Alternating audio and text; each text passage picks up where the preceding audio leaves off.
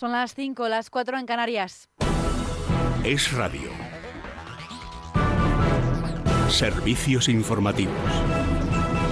Saludos, ¿qué tal? Buenas tardes. Comenzamos pendientes de las carreteras en esta segunda jornada de operación retorno de vacaciones de verano. La Dirección General de Tráfico espera más de 7 millones de desplazamientos en todo el fin de semana. Vamos a ver cómo se circula esta hora.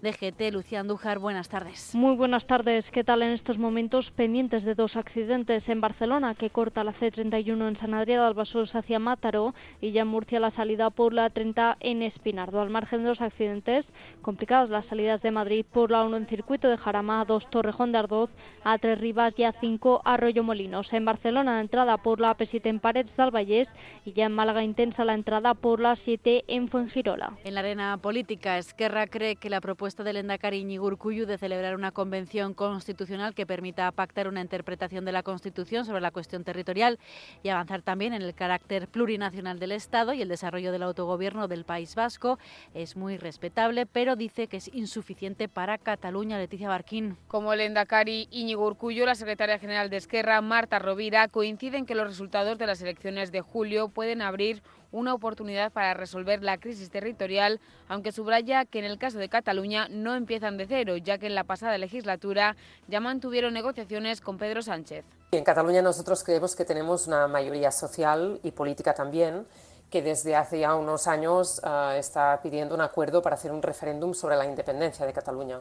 Entonces es muy respetable la posición del PNV, de Urcullo, pero como nos parecía que estaba apelando también a un espacio galeusca, nos parece respetable desde el punto de partida del País Vasco, y muy legítima la propuesta, pero para Cataluña ahora mismo nos parece insuficiente. Además, preguntada en Radio Euskadi si la amnistía será imprescindible para un apoyo de su formación a Pedro Sánchez, ha insistido en que lo que es imprescindible es el fin de la represión y considera que una ley de amnistía es perfectamente asumible después de haber dado unos primeros pasos con los indultos y con la reforma del Código Penal. Mientras la ministra en funciones de Ciencia e Innovación, Diana Morant, ha calificado de muy poco seria la propuesta del líder del PP, de Alberto Núñez Feijóo, que le hizo a Pedro Sánchez para que le permitiese gobernar durante dos años, ya que el Popular no cuenta con los apoyos para superar una sesión de investidura el 26 y el 27 de septiembre. El problema del señor Feijóo es que se tiene que enfrentar a la realidad y es que en la última convocatoria electoral la ciudadanía le dijo que no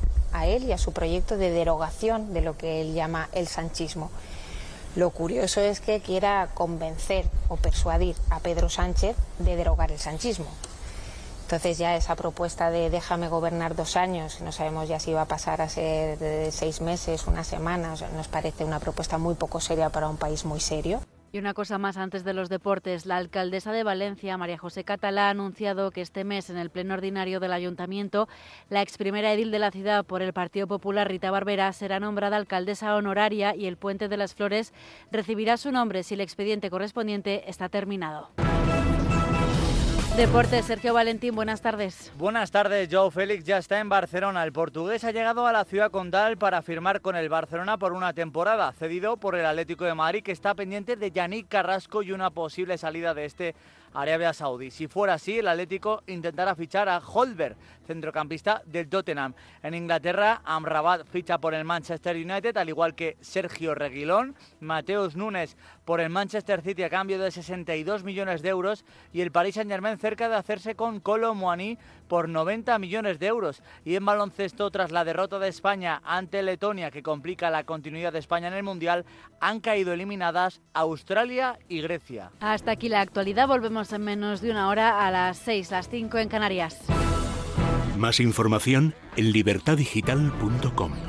Todos los boletines en esradio.fm.